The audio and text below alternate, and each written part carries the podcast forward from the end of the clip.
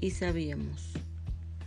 La cabellera blanca se mecía en el mar y sabíamos que todo se había dicho, que la agonía de la tarde estaba cerca.